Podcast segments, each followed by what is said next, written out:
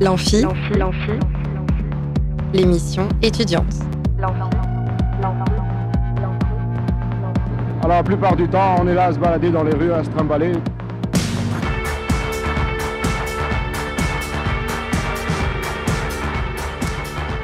Bonsoir et bienvenue dans l'Amphi, l'émission étudiante sur Radio Alpa. Aujourd'hui, je reçois en premier lieu une association étudiante qui est avant tout un club de jeux de société et qui organise des soirées jeux au sein du campus. Bonsoir les trublions du plateau. Bonsoir. Euh, alors oui, alors normalement c'était eux qui passaient en premier, on va inverser les choses, donc euh, c'est possible que je bafouille un peu à un moment ou à un autre parce que mon texte sera pas bon, euh, etc. Donc on va faire passer en premier nos autres invités qui sont Marion Salle et les ambassadeurs des cinéastes qui viendront nous parler de la deuxième carte blanche de la saison. Bonsoir à vous également. Bonsoir. Bonsoir.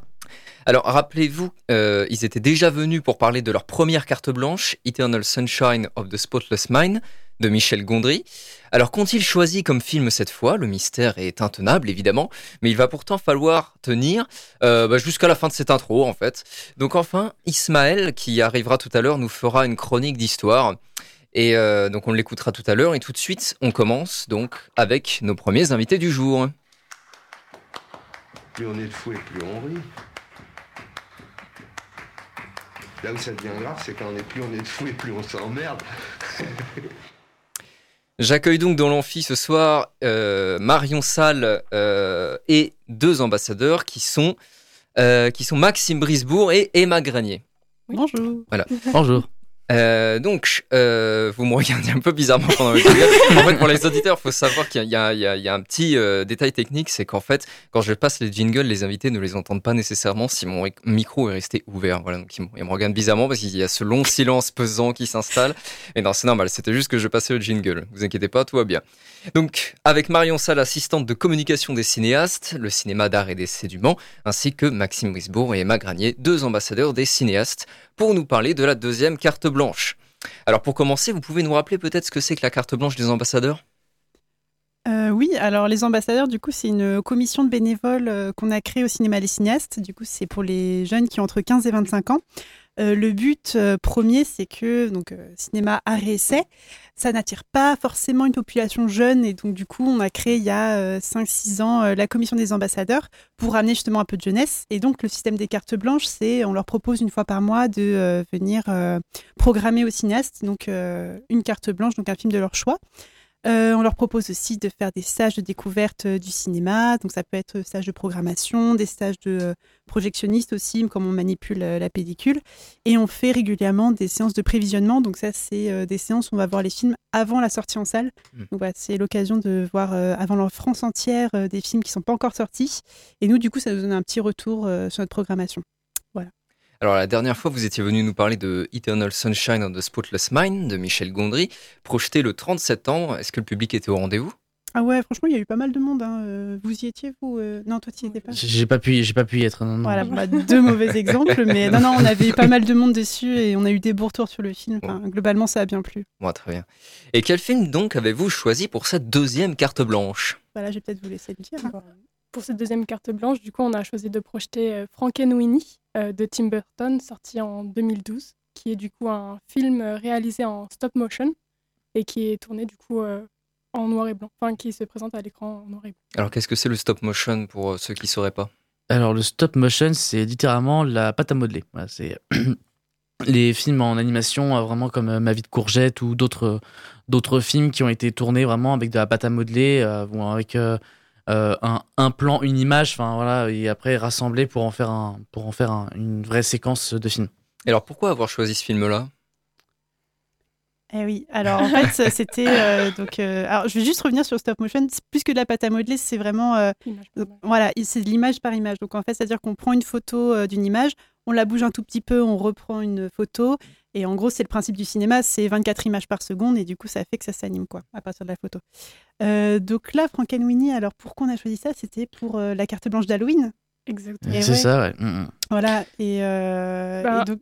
ouais, vas-y. Connaissant le réalisateur, en fait, il aime beaucoup euh, mettre une ambiance un petit peu euh, sombre, mais à la fois féerique. Et on s'est Mhm. dit que c'était un bon exemple pour le passer, euh, du coup, maintenant. Sachant aussi qu'il a réalisé d'autres euh, films en stop motion, comme Les Noces funèbres ou euh, L'étrange Noël de Monsieur Jack.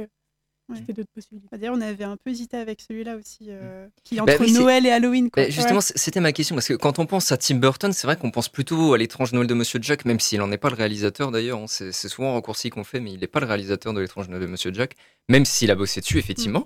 On pense aussi effectivement aux Noces funèbres, comme vous me l'avez dit. Donc pourquoi avoir préféré ce film qui est quand même plus discret dans sa filmographie? Bah, en fait, on s'est dit que euh, on voulait passer quelque chose de familial pour Halloween. euh, et euh, voilà, c'est. On s'est dit que ça- pouvait rapporter. On, pouvait, on s'est dit que ça pouvait euh, faire ramener plus de monde. Plus de Mhm. monde pour, pour Halloween. Voilà, avec, on s'est dit qu'on allait en plus de ça pour les enfants avec des bonbons, avec vraiment une, une déco adaptée, des activités adéquates, en adéquation avec le, le thème du, d'Halloween et au thème du film. Et, euh, voilà, voilà. C'est... Après, c'est aussi l'occasion de le découvrir, puisque Mm. vu que c'est un film qui est moins connu, ce serait dommage de passer à côté parce qu'il est plutôt bien aussi. Alors, c'est vrai qu'il est bien. Et ce qu'on peut dire qu'il est moins connu, c'est un Tim Burton. Je sais pas s'il y a un film de Tim Burton qui est pas très connu, à part peut-être son tout premier qui est Pee-wee's Big Adventure. Je saurais, je saurais pas dire si. euh, non, alors, pour ceux qui n'ont pas vu euh, Pee-wee's Big Adventure, euh, non, ne passez, passez votre chemin. passez votre chemin, c'est pas bien. Mais, mais c'est vrai que c'est assez étonnant parce que euh, les ambassadeurs, donc bon, bah forcément, euh, chaque année, ça se renouvelle un petit peu. Alors, il y en a qui restent, il y en a qui partent, euh, etc. Mais euh, c'est vrai que d'une année à l'autre, Halloween, euh, alors, il y a une année, Halloween, on avait passé euh, Grave euh, de euh, Julia Ducournau. Ah oui. Alors, pour ceux qui connaissent pas, c'est l'histoire de deux sœurs qui sont cannibales. Donc voilà, c'était euh, vraiment deux salles, deux ambiances. Et là, cette Mm. année, c'est plus mignon, plus familial, quoi, le... comment Bah, vous voyez Halloween. Donc, euh, ça, Oui, c'est une question qui m'était venue justement. C'est la carte blanche d'Halloween, donc on pouvait s'attendre à, un- à un film de genre bien gore, mais en fait vous avez préféré un film d'animation qui, euh, même s'il reste dans le thème, ne risque pas trop normalement d'effrayer son public. Pourquoi ce choix? Ah oui. Bah non, mais Oui, en fait, ça, ça dépend vraiment de la promotion qu'on a euh, tous les ans. Quoi. Alors, toi, je sais que Maxime, par exemple, tu aurais bien aimé un film Bah, d'horreur vraiment bien sanglant. Alors, euh. en fait, moi, quand, quand je pensais à Halloween, je pensais pas vraiment sanglant, d'accord? Je pensais, En fait, je pensais vraiment à quelque chose bah, qui soit dans le thème horrifique, à savoir soit quelque chose de psychologique, soit quelque chose bah, de- d'effrayant, ou alors qui mélange vraiment les trois, qui puisse mélanger habilement un peu de sang et un peu de, un peu de peur, puisque c'est Halloween. Et enfin, pour moi, Halloween, c'est. Alors, je je peux peut-être un peu paraître un peu buté, mais Halloween, c'est. C'est l'horreur et c'est. Bah, voilà, je. C'est ce que je compte me faire euh, le soir le soir d'Halloween de venir, mais, mais c'est vrai que moi j'étais resté un petit peu dubitatif quant à l'idée de montrer euh, euh, Frankenweenie, même si effectivement Tim Burton est effectivement il y a un petit peu dans le thème et noir et blanc un peu euh, un- un- légèrement glauque mais aussi familial et c'est là-dessus qu'on est resté parce que euh, beaucoup se sont dit ben on veut changer hein, on, veut changer euh, pas trop envie de films d'horreur on vou- ils voulaient ramener euh, enfin voilà c'était l'occasion de faire quelque chose de ramener du public ramener quelque chose de un public plus large que ce qu'on a Mm. l'habitude de ramener au, au cinéaste. Et on s'est dit, ben, quitte à ça, autant, euh, autant prendre un film d'animation, mais qui, qui reste un peu dans le thème d'Halloween. D'accord. Et qu'est-ce que vous aimez spécifiquement dans Frankenweenie Euh, moi, je trouve que il y a quand même une euh, comment dire, il y a une proximité très forte entre ce film-là et son réalisateur. Je sais qu'il avait déjà fait, par exemple, un, un long métrage de, euh, un court métrage pardon dessus en live action, mais que du coup, il avait repris pour leur en faire un plus long métrage en stop motion. Et euh, je, ouais, je sais que, par exemple, il avait un chien et, euh, et il disait que pour faire certains personnages, il s'était basé sur des personnes qu'il avait connues Hmm. et que en fait c'était un petit peu comme un, un rêve qui était euh, euh, constitué de souvenirs qu'il avait eu euh, pendant son enfance et euh, mêlé un peu de fantaisie et du coup ça rend une œuvre très personnelle et et, euh, et qui, qui rend bien à l'écran. Et euh, aussi, le, en fait, on, on s'est dit ça parce que le, le, le film, enfin, il y avait vraiment une, une ambiance très bah, burtonienne en quelque sorte, parce que Mm. c'est vraiment euh, son style qu'on retrouve, qu'on n'a pas forcément vu dans son précédent qui était Pays des Merveilles, puisque faut aussi, euh, enfin, dans, dans l'un de ses derniers qui était euh, Pays des Merveilles, parce que faut savoir que euh, Disney a autorisé la réalisation de Frankenweenie si Tim Burton faisait Pays des Merveilles. Mm. Donc voilà, il y a aussi cette proximité qui fait que c'est un film vraiment personnel pour lui et, et ça se ressent en fait. C'est vraiment. voilà, c'est, ça, ça faisait longtemps, si on part vraiment de Frankenweenie et si on revient en arrière, ça faisait longtemps qu'on n'avait pas eu un vrai film Burton euh, pur jus euh, de, de, de lui, quoi, qu'on ressent sa patte. Donc ça aura donc lieu le samedi 28 octobre au cinéaste. Euh, Marion Salle, si vous le permettez, on va élargir un peu. Quels autres événements à ne pas rater arrivent prochainement dans le cinéma d'art et d'essai du Mans bah justement, euh, c'est très bien qu'on parle de Frankenweenie et j'étais ravie qu'ils prennent un film d'animation euh, plus euh, familial Mm. parce que justement pendant les vacances scolaires, euh, on accueille euh, le festival Graines d'Images Junior. Voilà, donc c'est la 25e édition. C'est un festival vraiment euh, centré sur le jeune public, donc on va projeter, euh, alors de mémoire, je crois que c'est 15 ou 16 films euh, vraiment pour les enfants, dont notamment, et là je l'attends avec une impatience folle, le dernier film de Miyazaki, Le garçon et le héron, qui sort euh, le 1er novembre. Donc c'est aussi dans le cadre de Graines d'Images Ouais, ouais, ouais, ça fait partie de graines d'image. Alors, en fait, ce qui est drôle, c'est il sera que- pas forcément pour les enfants, euh, connaissant un peu les films de Miyazaki. Non, mais euh, alors justement, le jeune public, c'est que ça ratisse quand même assez large. hein. Ça va de euh, 2 ans, donc vraiment des, des tout petits, Mm. à euh, 16 ans. Enfin, même moi, en tant qu'adulte, je sais que je vais voir des films de graines d'image. Il y a notamment, alors on en a parlé un peu sur euh, le- les réseaux euh, des cinéastes euh, sur Instagram, notamment on a partagé des photos de Linda veut du poulet, Mm. qui pour moi, euh, pff, un des meilleurs films d'animation que j'ai vu cette année. Vraiment, il est, il est exceptionnel, il est extrêmement drôle. Il y a aussi Sirocco, alors ça je vais vous le montrer en prévisionnement, parce que pareil, on va le projeter en avant-première pendant Graines d'Images. Ça c'est vraiment un film d'animation à voir. C'est, bah, comme tu disais, alors entre Alice au Pays des Merveilles et Miyazaki, mais à la française. C'est vraiment euh, Oh. hyper beau comme film. Ouais, non, Ah, vraiment, ça- euh, moi j'ai trop hâte de vous le montrer. Ah, euh, c'est bon, tu, là, tu m'as convaincu là. Tu Ouais. convaincu, là. Voilà, je vous fais un peu baver, euh. vénérer, ok. Voilà, donc si vous voulez le voir, bah, inscrivez-vous aux ambassadeurs. hein. Enfin, il ne reste plus vraiment de place, mais pour l'année prochaine, quoi. Mais ouais, du coup, le garçon et le héron. Alors c'est drôle parce qu'en fait, il s'est un peu daté au dernier moment. Parce qu'en fait, normalement, on sait un- plusieurs mois à l'avance euh, quand vont être datés les films. Et là, le Miyazaki, c'était vraiment le mystère. On savait que euh, les Japonais voulaient avoir vraiment la priorité sur le film. Mm. C'est-à-dire que euh, ils ont, ils ont vu le film avant euh, le monde entier. Alors que maintenant, euh, au niveau des sorties nationales, euh, de, ça se passe à peu près euh, au même moment euh, partout dans, dans le monde. Et donc, on est les deuxièmes, euh, le deuxième pays au monde à pouvoir projeter euh, ouais, Le garçon et le héron. Donc, c'est quand même plutôt stylé. Deuxième pays au monde. Ouais, ouais, parce que euh. Hayao Miyazaki euh, aime bien euh, l'animation française. Donc, non, c'est. On bah, est et très puis, euh, chanceux, la- en La honneur. France, c'est aussi un des premiers pays consommateurs de, de culture japonaise. Voilà aussi, aussi. Donc, il y a cette proximité euh, franco-japonaise. euh, Les mangas, les animés, euh, Mm. pense à vous. D'ailleurs, je crois que les Français sont aussi, pareil, les deuxièmes consommateurs euh, de manga, il me semble. Hein. Je voudrais pas Oui, dire de bêtises. Ouais, bah oui. oui. J'avais Mm. entendu ça. euh, Donc voilà, donc j'ai trop hâte de le voir. Je crois qu'on est même les plus gros justement- consommateurs de manga d'Europe, en fait. Ben oui, non, mais c'est ça, donc c'est incroyable. Et euh, donc il y aura une avant-première pour Le Garçon et le Héron le dimanche 29 octobre et au drame, au désespoir, je serai en caisse. donc je vais pas pouvoir voir l'avant-première. Voilà, donc c'est à 19h30 de mémoire, par contre c'est en version originale sous-titrée. D'accord. On, a- on, on cible plus un public euh, ado, adulte, donc vraiment Mm. les, les vrais fans euh, pur jus. euh, venez. Alors, c'est les 25 ans cette année du, du Festival Graines d'Image Junior, c'est ça? Ouais, ça date. hein. Donc, on, on le fait d'une certaine manière? Euh, non, c'est vrai qu'on le fait pas d'une certaine manière. Non, non, Après, bah, le Miyazaki, c'est déjà un événement en soi. hein. Ouais, non, mais c'est ça. En fait, c'est- tellement rare et, euh, et bon, il nous fait le coup à chaque fois de dire ah ouais, ça va être mon dernier. Je vous jure, les gars, c'est mon dernier. Et puis bon, ça fait cinq fois qu'il nous le dit quoi. D'ailleurs, je crois qu'il est euh, sur un nouveau film euh, Miyazaki, donc euh, vraiment, euh, il ne sait pas s'arrêter. ça, ça a été officialisé de façon que ce sera pas son dernier et qu'il en ferait un autre. Alors, Ah oui. combien, je sais pas, mais il, est- il est bien dit que officiellement ce sera pas son dernier. Voilà, donc. euh, Donc ouais, c'est toujours un événement quand il sort un film. Enfin, moi, je sais que j'ai grandi avec les Miyazaki et euh, du coup, j'ai toujours trop hâte de voir euh, ce qu'il va faire. Et, et en fait, c'est tellement long de faire un film d'animation. Euh, là, son dernier, c'était euh, Le vent se lève. C'était sorti en quelle année euh? 2013. Non, Ouais. c'est pas si vieux que ça. Si. Ah, c'est vieux. Hein. Le vent se lève, je, je l'ai 2013. pas vu, mais Ouais, je sais que la date c'est 2013. Mm. Ouais, c'est ouais. Ouais, j'étais au lycée quand c'est sorti et ça fait un petit moment que je suis plus lycéenne, donc euh, ouais, ça m'étonnerait pas que ça Ça veut dire fasse que 10 j'étais au collège. Oh, Ouais. Ah, il me semblait pas que c'était si vieux, c'est c'est marrant ça. Ouais, Pour non, moi, c'était plus extrêmement long, 2017, hein, un film truc comme ça. Je me rends compte, du coup, ça fait 10 ans. Euh, chers auditeurs, chez vous, n'hésitez pas à regarder Ouais, voilà, vérifier les Moi, informations. ça me paraît fou, mais euh, si vous le dites. Et c'est vrai que ce qui est pas mal en fait avec aussi Graine d'image, c'est que marqué, enfin, ça s'appelle Graine d'image junior et du coup on Mm. pourrait craindre que c'est vraiment centré enfant. Mais ce qui est bien, c'est que ça touche vraiment autant les enfants que les adultes. On n'est pas Mm. sur des films pour enfants centrés pour les enfants. Hmm. C'est vraiment euh, large. Bah, Miyazaki, euh, Nave du poulet, ça peut, ça, on l'a vu, ça Mm. touche vraiment tout le monde. C'est très drôle, c'est touchant, c'est tendre, c'est émouvant. Et c'est euh, une histoire très originale. On peut se dire, euh, avec un pitch pareil, euh, qui est... Pourquoi?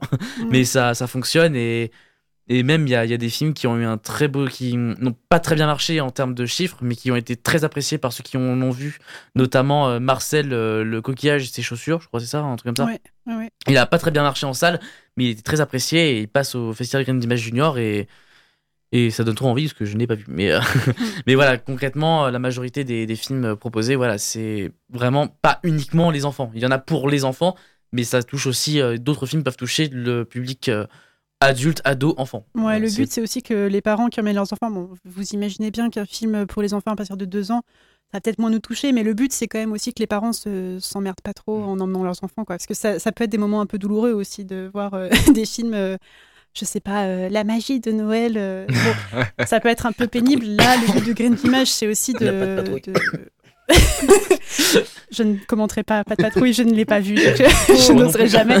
Mais, euh, mais voilà, le but, c'est quand même que les, les parents aussi trouvent leur compte, ou euh, que ce soit euh, les oncles, les tantes, euh, les cousins, enfin voilà. euh, que... L'accompagnateur. Ouais, voilà, que l'accompagnateur euh, soit aussi touché par le film. Et, euh, d'ailleurs, vous étiez là tous les deux pour le prévisionnement de Linda veut du poulet ou pas? Oui. Ouais. Ouais. Voilà. Oui. Et ça vous avait plu Et c'est à partir de Oui. 6 ans. Il y a avait un bon rythme. euh, Ouais. euh, C'était assez court et c'était très. En fait, à chaque fois, chaque nouveau plan, c'était inventif. Chaque nouvelle séquence, c'était inventif. Et, et, à chaque, et quand, le, quand le film commence vraiment, quand le film démarre vraiment à partir du, du, dé- enfin, du, de, la, de la volonté d'un poulet, tout, tout part. euh, La volonté de poulet. Ouais, c'est la Non, volonté mais d'un- c'est bien résumé. c'est ça, ouais. c'est- Et euh, en fait, l'histoire, je peux. Ouais, vas-y, raconte. En fait, c'est euh, une jeune fille et sa mère qui a euh, une, une, mam- une mère veuve, euh, oui veuve, Mm. et, et sa fille qui, qui vivent ensemble. Et la, la fille, enfin la mère accuse sa fille d'avoir, sa fille Linda, d'avoir volé sa bague. Et sauf que du coup, elle l'a punie. Euh, Linda est punie et sauf que quand la mère s'aperçoit que ce n'est pas elle qui a volé le poulet, euh, le poulet, le poulet, oui bien sûr la bague, eh bien euh, elle va, elle va tenter de se racheter en lui demandant que Linda, qu'est-ce que qu'est-ce que tu veux? Vas-y, dis, je peux, je fais ce que, tout ce que tu veux. Et elle lui dit, je veux du poulet au poivron. Et du coup, tout part de là. Mm. et c'est euh, une cascade de- d'inventivité, de, de, de, de, de blagues par l'inventivité, enfin de, de gags par l'inventivité et euh, de d'émotions et et pour un vivre pour un message de vivre du vivre ensemble euh, vraiment euh, vraiment bienvenu surtout Mm. en ce moment et c'est vraiment euh, c'est vraiment efficace ouais, ouais. Et sur ce film aussi, c'est euh, ce qui est marrant, c'est qu'au début, ça, ça part d'une réalité très assez dure en fait. Au début, on se dit pas que c'est forcément pour les enfants. Je sais Mm. que le- la relation entre la mère et la fille, ça paraît assez assez froid. Et en fait, au fur et à mesure que le film se déroule, on se rend compte que qu'en fait, ça part en fantaisie et que finalement, la, la mère est aussi une fille au fond d'elle et euh, il n'y en a pas une pour rattraper l'autre. Et au final, euh, je pense que qu'on soit adulte ou enfant, on apprécie tous le film à la fin. Quoi. Petit sujet pour finir, euh, la rétrospective Lars von Trier continue? Ah oui, bah ouais, jusqu'à euh, jusqu'à mi-décembre de mémoire. Là, cette semaine, on en est à Five Obstruction, cette semaine. Alors moi, je ne l'ai pas vu celui-là. En gros, le pitch, c'est Lars von Trier qui est très fan euh, d'un réalisateur euh, et notamment d'un film qu'il a réalisé qui s'appelle. euh, alors, je sais que ça commence par Perfect. Je suis désolée, j'ai pas révisé avant de venir. Et, et donc, il va demander à ce réalisateur-là de refaire, mais en cinq versions de courts métrages différents. Mm. Voilà, donc comment on recrée son propre film, mais cinq fois de manière différente. Quoi. Mm. Voilà, donc ça a l'air assez intéressant. Euh, là, on a passé aussi bah, des films qui sont très connus. Il y a eu Dogville là, euh, ce week-end. Euh, voilà, donc c'est toujours très chouette de repasser. Moi, ce que, ce que j'aime bien dans cette rétrospective, c'est que je pensais en avoir vu vraiment beaucoup de Lars von Trier. Et en fait, quand je regarde, je, je me suis rendu compte que j'en connaissais pas la moitié. donc c'est toujours chouette de devoir de, de découvrir ce qu'il a fait. Quoi. Ah, Et puis en fait, il est très, il est très productif et il se, Ouais. il se renouvelle. En fait, chaque nouveau film, il se renouvelle. Mm. C'est vrai que je n'ai pas non plus vu beaucoup de. la- enfin, je n'ai vu quoi Deux J'ai vu des Lars von Trier, mais c'est vrai que euh, ça. hum, Je pense que c'est un, style qu'il faut accrocher parce que si on n'accroche pas à un, on Ouais. risque pas d'accrocher à tous, voire même Mm. aucun, parce que c'est. Il a un style très particulier, mais à chaque nouveau film, il, a tout, il apporte son style, mais pour une histoire à chaque fois totalement différente, originale et inventive, à chaque nouveau film. Et on sait que c'est du, Lars- du Lars von Trier. En trois mots, euh, comment tu l'identifies ce, ce style particulier? Je dirais complexe, euh, étrange et euh, et extrême. Ah, il a vraiment fait trois mots, c'est impressionnant. ouais, ouais c'est pas facile, hein, je saurais pas. Ouais, euh, et pourtant, même pour deux films, parce que c'est vrai que moi j'ai juste vu euh, euh, The House That Jack Built, son dernier. ouais, qui est pas Et- le plus simple, hein, vraiment. Ah, c'est Il pas, est il, il est, il est pas, il est pas facile, C'est mais sur un tueur en série, en Ouais, gros. il, il- en fait, il est très froid. Bah, c'est c'est peut-être un, un mot que je rajouterais. Mm. Donc, je rajouterais, c'est froid, parce Ouais. que même son Mm. autre film que j'ai vu, qu'on a vu, c'était quoi euh, Epidemix? Euh, Ah oui. Oh, Epidemix, euh, plus jamais. Mais euh, non, Ouais, c'est pareil, pareil. que j'ai vu, c'est tout Nymphomaniac, et ouais, c'est pareil, c'est Ouais, glacé, quoi. Ouais, c'est très froid, c'est très, euh, très déshumanisé. Et, on, Je crois que c'est mon préféré de lui, euh, Ah ouais Nymphomaniac, ouais. et en fait, on, on- c'est difficile, par rapport à ce que j'ai vu, c'est Mm. assez souvent difficile de s'attacher aux personnages et de s'identifier à eux parce que c'est vraiment ils sont dans leur réalité et on est complètement extérieur à eux et on a juste à, à apprécier ou détester le spectacle, c'est selon. Mais euh, Il y en a beaucoup qui aiment pas du tout Lars von Trier. hein. ouais, bah, je je sais que moi le, le- bah, le Jack Bills quand j'ai vu la première fois, je l'ai vu qu'une fois, mais euh, le fait qu'il repasse au, au cinéaste me donne envie de le revoir parce que euh, et me donne enfin je- ce qui fait aussi que j'ai envie de le réévaluer, de le ré- réévaluer à la hausse, c'est que j'ai tellement détesté Epidemix que je peux pas me dire que euh, Jack Bills c'est pire qu'Epidemix. Donc j'ai Ouais. obligé de le revoir pour le réévaluer à la hausse. Après, pour le contexte, Epidémie, c'est son deuxième long métrage et c'est vrai que pff, c'est Mm. c'est ardu. Hein. Faut Mm. vraiment s'accrocher. euh, Moi-même, j'ai pas trop aimé, alors que j'adore Lars von Trier, mais alors vraiment là, euh, oh, c'était dur. hein. Euh, et je crois qu'en plus dans la- lors de la séance, ils étaient deux à avoir aimé le film. Ouais, Ah, ils étaient Ouais, deux. ouais. c'est dur. J'aurais dû faire comme toi, c'est-à-dire partir en plein milieu. J'aurais dû faire pareil. Ah ouais, ouais, moi franchement, je suis pour. ne restez pas si un film ne vous plaît pas. Mm. Enfin, ça n'a aucun intérêt. Merci à vous, Marion Salle, ainsi qu'à vous, Maxime et Emma, ambassadeurs des cinéastes. Rendez-vous donc samedi 28 octobre pour la deuxième carte blanche avec Frankenweenie de Tim Burton. N'oubliez pas que vous pouvez gagner des places pour Guillaume Perret et Echt le 15 novembre au Saunière en appelant au 02 43 24 37 37 pendant la pause musicale. Merci encore à vous. Et on écoute euh, tout de suite Alice Cooper, White Line, Frankenstein. Thank you.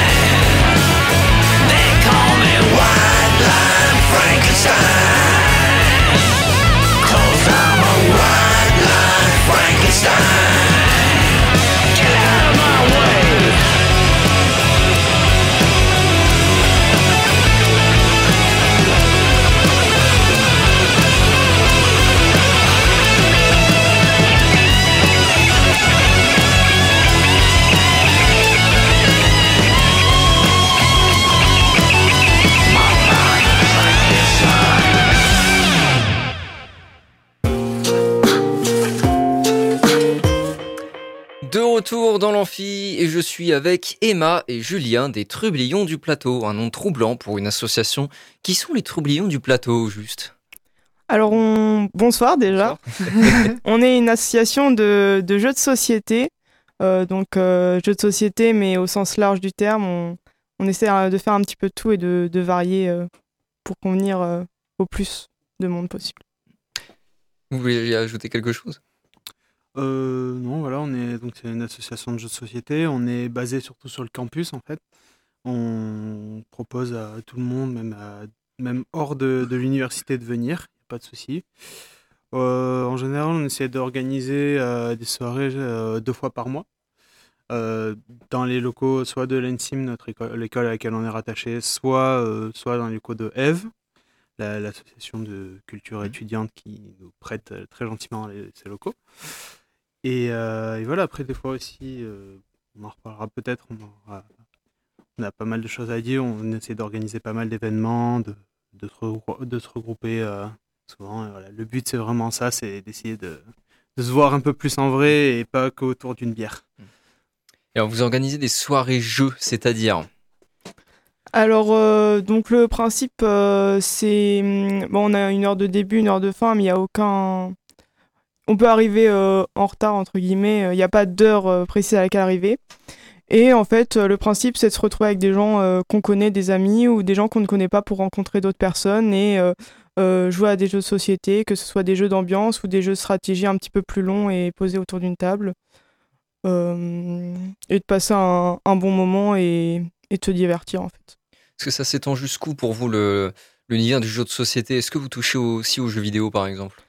Alors, euh, pour le coup, non. On reste vraiment sur, euh, sur euh, du jeu de société sur table et on va aussi aller jusqu'au jeu de rôle, par exemple. Ou euh, peut-être qu'on avait essayé de mettre en place, par exemple, ce qui pourrait être un murder party ou, ou des jeux d'enquête euh, grandeur nature, si on peut dire. Mais euh, effectivement, on, on ne touche pas à tout ce qui est euh, jeux vidéo, à moins que euh, les jeux vidéo rentrent dans le cadre d'un jeu de société, mais c'est Mm. encore différent. Et alors, qui peut participer aux événements que vous organisez? Euh, N'importe qui. En fait, on a juste euh, pour la, la première fois que les gens viennent, il y a une adhésion à payer. C'est 2 euros.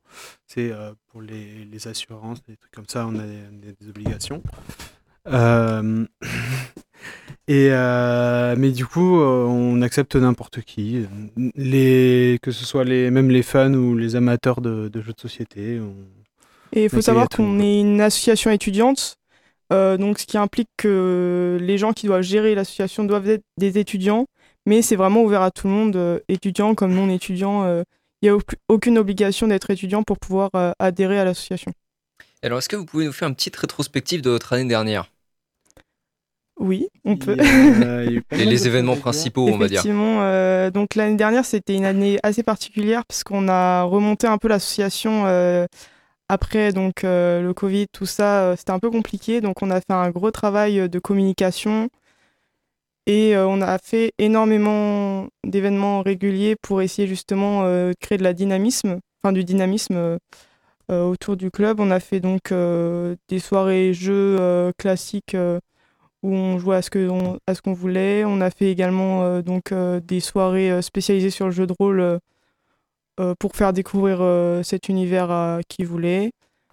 Euh, On a participé aussi à des événements comme notamment Campus en Fête, auquel on a reparticipé cette année, en début d'année. Alors vous y faisiez Et- quoi à campus en fait? On proposait des jeux de société, euh, on avait des tables, les gens pouvaient s'installer, jouer. On a même fait une grosse partie de loup-garou, euh, bien avec beaucoup de monde, c'était assez drôle. C'était assez drôle.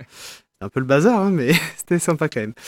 Et euh, donc l'an dernier aussi, comme un événement marquant, déjà on avait régulièrement des événements avec Enigma, qui était la- l'association de, jeux de, jeux vidéo pour le coup de l'intime. Donc on essayait justement pour attirer un peu plus de monde et euh, contenter tout le monde de- d'essayer de, jouer un peu sur les deux tableaux.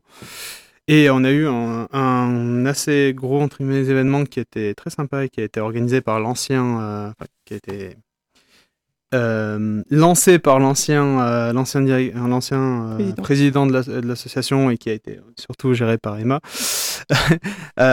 qui donc l'événement qui s'appelle Donjon et Houblon qu'on va peut-être essayer de refaire cette année si on trouve le temps d'organiser ça qui en gros c'était dans un bar qui a maintenant fermé malheureusement l'amusement.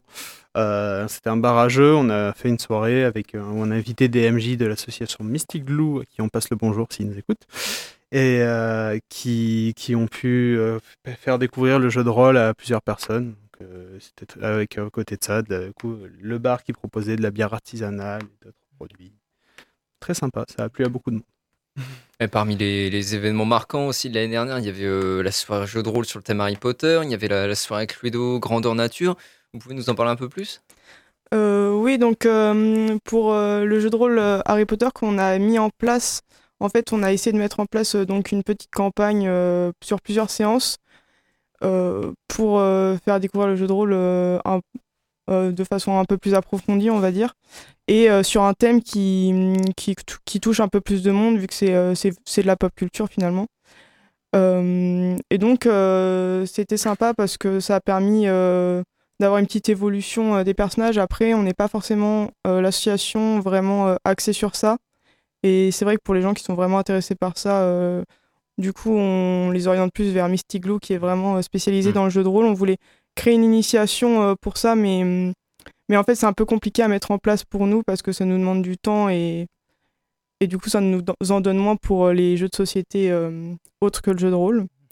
Et pour, euh, pour le Cluedo Grandeur Nature, on avait essayé de mettre ça en place, mais ça n'avait pas fonctionné. Donc euh, cette année, on va peut-être essayer de, de remettre ça en place. En fait, ça c'était pas nous qui organisions. euh, on avait essayé de proposer aux personnes euh, d'y aller ensemble euh, au sein du club, mais effectivement, ça n'avait pas fonctionné. Et cette année, justement, on essaye de proposer de soit d'aller dans des festivals de jeux, soit il y a des boutiques en centre-ville qui organisent des événements. Et donc, de créer de l'engouement à ce niveau-là et que ce soit pas forcément que nous qui organisions des choses, mais qu'on soit aussi juste là pour proposer euh, d'y aller en groupe. Et euh, on va venir euh, à des événements que d'autres euh, organisations euh, proposent finalement. Vous, parliez de boutiques en centre-ville, j'imagine que vous faites référence à la boîte à jeux, à Sortilège. Euh, à vous, êtes en partenariat avec eux? Alors officiellement euh, non. Euh, après, euh, c'est vrai que en tant qu'association, euh, euh, souvent euh, les, les boutiques aiment bien, enfin ils, ils sont contents euh, qu'on soit là. Et j'ai des bonnes relations avec Sortilège. Et puis euh, Sortilège propose également des prix euh, plus attractifs pour les associations pour acheter, pour acheter des jeux. Et puis, et puis voilà. Je pense que la boîte à jeux c'est possible aussi, mais Ouais. on n'a pas Voilà. encore euh, On n'a pas eu le temps vraiment de discuter avec eux de réels partenariats. Et puis c'est pas vraiment. On n'a pas non ça. plus un énorme budget chaque année, donc on n'a pas vraiment de quoi pousser à fond. Mais si on a des événements justement comme Donjon ou Blanc ou quoi, on essaiera peut-être de les organiser chez eux s'ils sont d'accord. Voilà, c'est tout à fait. Ouais, parce que euh, pendant vos soirées jeux libres, en fait, vous mettez des jeux à disposition, c'est ça? C'est ça. On met une sélection. euh, Après, on a aussi des soirées jeux à thème. Par exemple, on va en organiser une prochainement sur euh, le thème d'Halloween. Mais sinon, euh, effectivement, c'est des soirées jeux libres. Donc, on en, a- on en met une sélection à disposition et soit euh, on conseille des jeux, soit les gens prennent ce qu'ils souhaitent et après, on, on vient expliquer les règles ou bien quelqu'un connaît déjà euh, et explique les règles. C'est quoi comme jeu, par exemple euh bon, on a On a joué- de tout, on a des jeux d'ambiance, des jeux de dés, euh, des jeux de stratégie, des, des du loup-garou notamment. Euh, non, on a, on a pas mal de. alors, on- on a moins de jeux classiques comme les petits chevaux, les choses comme ça. C'est moins. On essaye de d'aller un peu plus loin. Parce que c'est des jeux que tout le monde connaît. On essaie de démocratiser un peu plus de jeux de, jeux de société. Mais on a une assez vaste, euh, on a une assez vaste collection en fait qui est vraiment à l'association. C'est chaque année avec les budgets différents, on rachète euh, des nouveaux jeux pour essayer d'étoffer un peu le, le catalogue. Et euh, après, donc euh, voilà, comme il disait, on, on en prend une sélection en général quand on lance une soirée. Après, si des gens viennent avec une, qui connaissent nos jeux et qui veulent euh, un certain jeu précis, on peut le sortir sans souci. Et aussi, on a la chance, euh, bah là par contre, c'est un, réel partenariat qu'on a avec euh, la salle euh, de spectacle Eve, qui eux ont également euh, un stock de jeux assez important. Et donc, euh, quand on fait des jeux chez eux, euh, on, peut proposer les jeux qui- qu'ils ont. Et aussi, euh, certains, euh, joueurs, des, des fois, viennent avec leur propre jeu, soit parce qu'ils veulent le faire découvrir, parce qu'ils viennent de l'avoir, ils veulent le tester avec euh, des gens et qu'ils n'ont pas forcément l'occasion de le faire autrement. Enfin, voilà.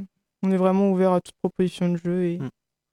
Euh, Vous étiez présent euh, la semaine dernière au, au 25 heures des langues, c'est ça? Qu'est-ce que vous y faisiez Alors, des jeux. Des jeux, c'est ça. non, euh, des- toujours en partenariat avec Eve, on avait euh, toute une, toute une cata- un petit catalogue de jeux euh, qui présentent des, des cultures ou des langues différentes. Donc, soit des jeux notamment en anglais, soit des jeux sur, voilà, sur différentes cultures, mexicaines, États-Unis, Angleterre, pas mal aussi. Euh, et après, donc, on a proposé un peu euh, ces jeux, euh, ces jeux pendant la soirée. Ça s'est plutôt bien passé. On a eu Mm. quelques, on a eu quelques, quelques personnes qui, sont, qui ont, ont joué le jeu, qui étaient venues pour les, pour les 25 heures des langues et qui ont joué le jeu, euh, justement. C'est le cas de, De le jouer. dire. voilà, de venir avec nous, de se poser à, à une table. Et après, on a eu quelques habitués aussi qui sont venus euh, faire en sorte qu'il y ait un peu plus de monde pour que ce soit plus, pour qu'on puisse proposer plus de, plus de choix, que ce soit plus sympa pour tout le monde. Alors sur votre Insta, on remarque euh, un post où vous faites un appel à nouvelles recrues. Pourquoi est-ce que vous avez besoin de monde? Alors, il s'avère que hum, Julien euh, va quitter l'association euh, en Mars. février, mars Enfin, ouais, de l'année pro- de l'année qui vient, euh, parce qu'il dernière termine ses études et donc euh, C'est vu tout qu'on est une vu qu'on est une association étudiante, euh, ça tourne beaucoup. Donc on a forcément, enfin on a toujours besoin euh, de nouvelles personnes pour pouvoir gérer euh, gérer les choses, que ce soit pour faire des affiches, euh, animer une soirée ou euh, ou peu importe finalement. euh, et donc, euh, donc il y a cette première chose. Et puis aussi, euh, je pense qu'on n'est jamais trop pour, euh, pour être bénévole dans, un- dans une association. Donc, euh, Alors comment ça se passe quand on devient euh, trublion du plateau Qu'est-ce que ça nous apporte? Euh, déjà, ça, ça nous apporte euh, des rencontres. Parce qu'on on a fait euh, beaucoup de rencontres euh, depuis qu'on a qu'on gère ça finalement. Euh, moi, ça m'a aussi apporté, euh, aussi à Julien, euh, bah, comment on organise des événements. Aussi, on a eu beaucoup de demandes pour faire des partenariats, c'est encore le cas, que ce soit par rapport aux 25 heures des langues.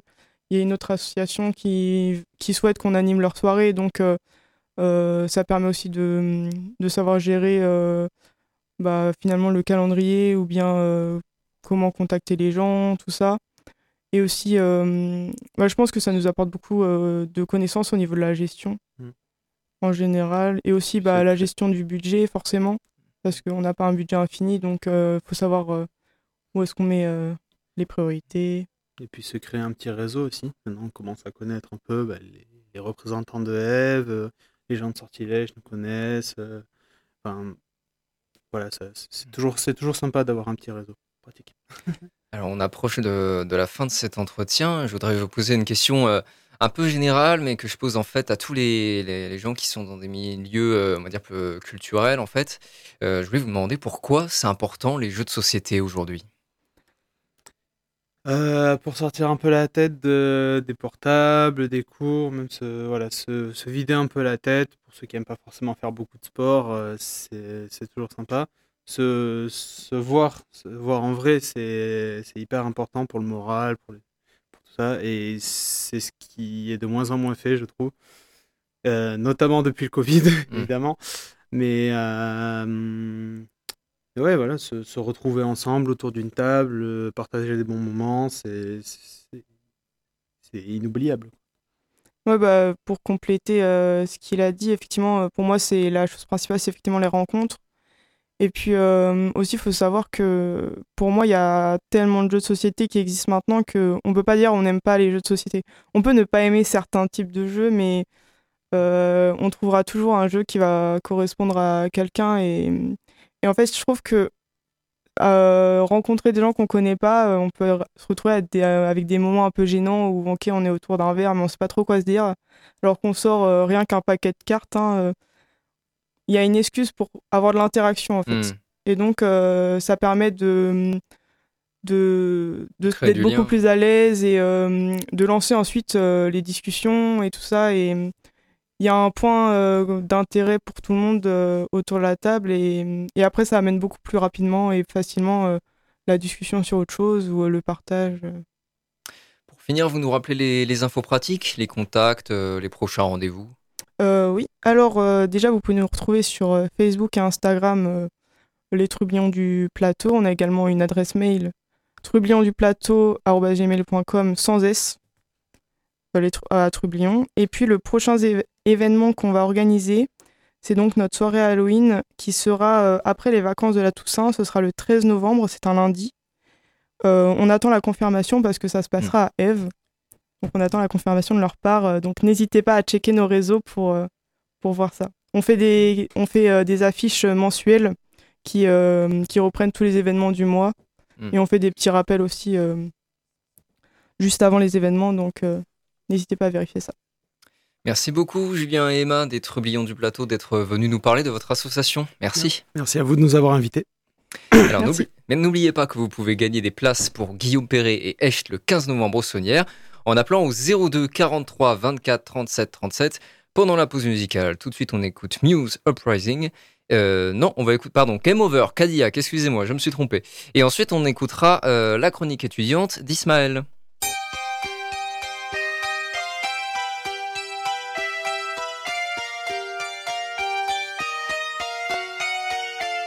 Je suis couché, les yeux fermés, y plus de vacances.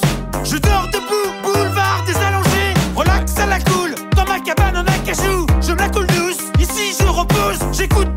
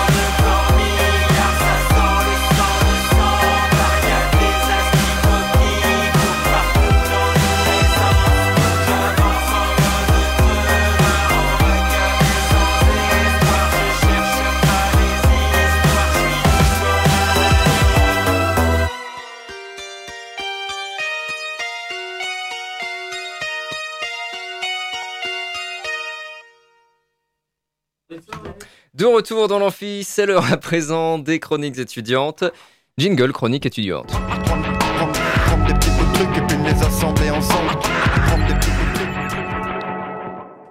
Donc de retour dans l'amphi avec euh, Ismaël pour la euh, chronique étudiante. Euh, donc euh, de quoi veux-tu nous parler aujourd'hui Ismaël? Alors aujourd'hui, je vais vous parler de la guerre d'indépendance camerounaise. C'est parti, on t'écoute. 28 juillet 2007, Université Cheikh Anta Diop de Dakar au Sénégal. Nicolas Sarkozy, président intègre de la France depuis quelques mois, prononce un discours sur la colonisation et l'histoire franco-africaine, dégoulinant d'un racisme crasseux. Il abonde d'insultes à moitié voilées envers les peuples africains. Selon lui, l'homme africain, remarqué le singulier essentialiste, n'est pas rentré dans l'histoire humaine, il est rétif au progrès, à la transformation et trop dépendant de la nature. Poursuivant sur sa lancée, il affirme, je cite, La colonisation n'est pas responsable des guerres que se font les Africains entre eux et des génocides. Fin de la citation. Si ce discours se distingue par un racisme tout droit sorti du XIXe siècle, cette phrase précise est particulièrement symptomatique de la- l'amnésie collective française sur la politique africaine contemporaine, particulièrement sur les massacres régulièrement perpétrés pour maintenir sa domination.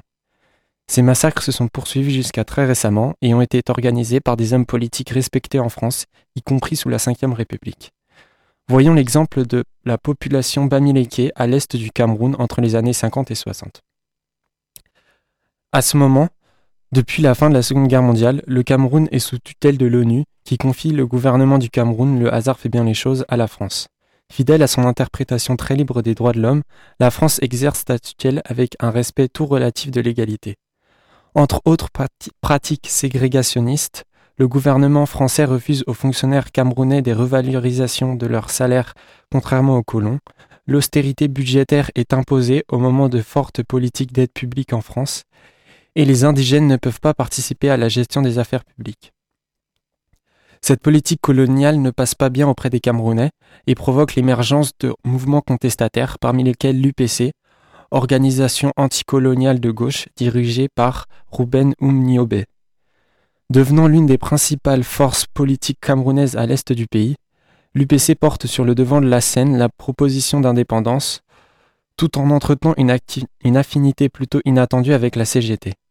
La contagion communiste commence alors à être crainte par les Français qui redoutent un Cameroun indépendant passant à l'Est. Les élections, déjà en mal de légitimité du fait des restrictions pesant sur le corps électoral, sont alors systématiquement truquées par la France à partir de 1951. Ce n'est cependant que se voiler la face devant la popularité croissante des forces indépendantistes camerounaises. Dépassée par ces velléités d'indépendance, la France décide de mettre fin à la révolte anticoloniale. Parallèlement, les Français essaient sans succès d'amadouer les leaders de l'UPC pour la faire coopérer et relâchent leur entreprise directe sur le Cameroun. Plus insidieusement, ils structurent l'opposition entre le parti représentant les intérêts officiels français et l'UPC autour de la question ethnique, stratégie expérimentée à plusieurs reprises par les colons européens en Afrique et qui aura les conséquences désastreuses que l'on connaît au Rwanda.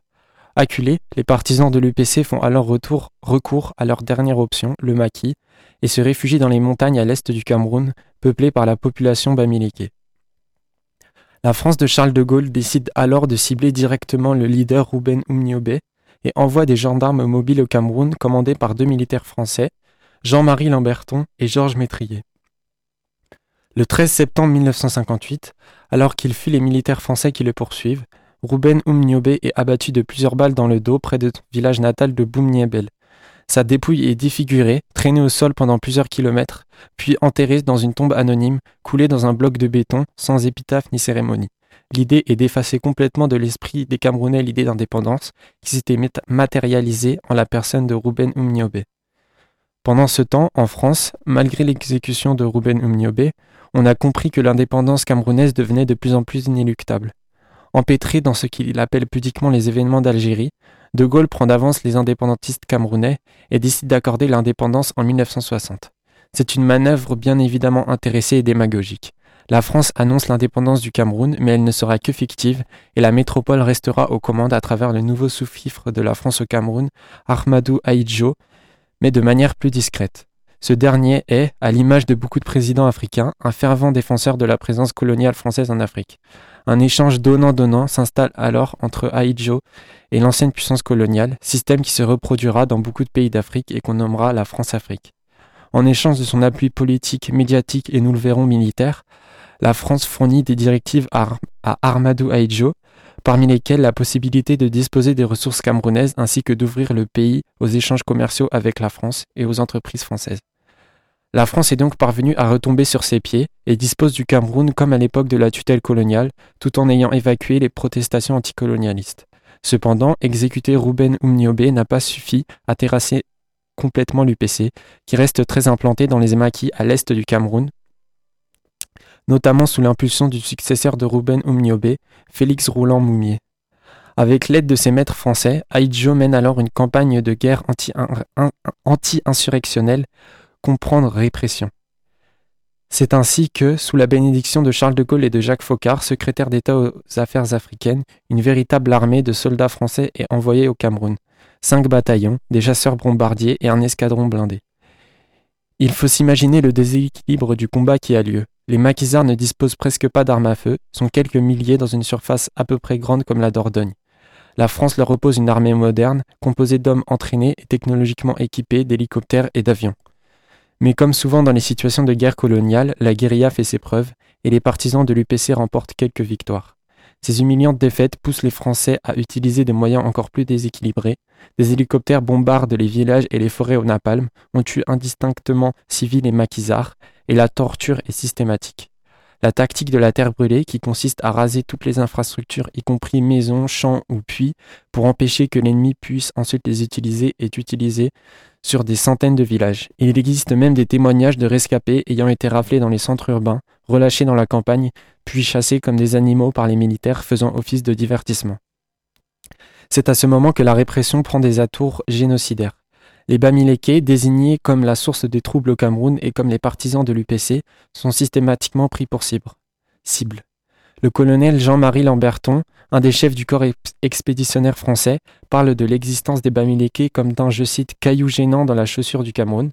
Selon lui, je cite encore, l'histoire des Bamileke ne serait qu'anecdotique si elle ne montrait à quel point ce peuple est étranger au Cameroun. Ce discours présente des similarités pour le moins troublantes avec ceux ayant mené à l'extermination méthodique de la population Tutsi en 1994 au Rwanda, à tel point que, certains n'hésitent pas à qualifier la guerre menée par Armadou Aïdjo et le colonel Lamberton au Bamileke de génocide. Avec l'assentiment de la hiérarchie jusqu'à Jacques Faucard, secrétaire d'État, les militaires français et camerounais redoublent d'inventivité morbide pour créer toutes sortes de tortures envers les partisans de l'UPC et les Bamileke. Les fosses communes se remplissent à une vitesse vertigineuse et la torture devient tellement industrielle qu'il arrive souvent que des victimes soient enterrées vivantes dans les dites fosses. Il est très difficile de chiffrer les conséquences de ce massacre. Certains militaires français présents sur place parlent de 300 000 à 400 000 morts. Éclipsé médiatiquement par la guerre d'Algérie, il est très méconnu en France, contrairement au Cameroun où plusieurs statues ont été érigées en la mémoire des victimes de la répression française. Aïdjo a poursuivi sans problème son parcours politique et a établi une dictature jusqu'en 1982. Lui succédera son premier ministre, Paul Biya, qui a maintenu sans discontinuer jusqu'à aujourd'hui sa domination sur le Cameroun.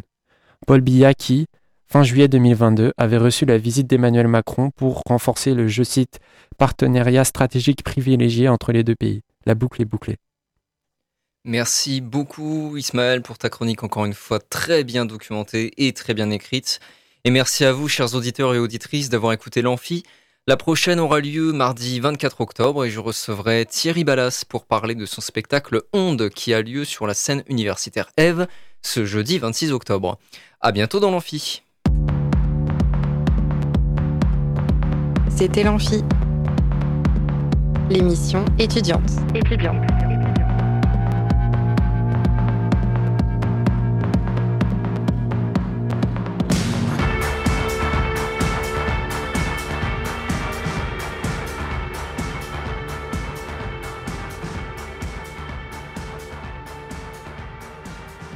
Radio Alpa, l'alternative.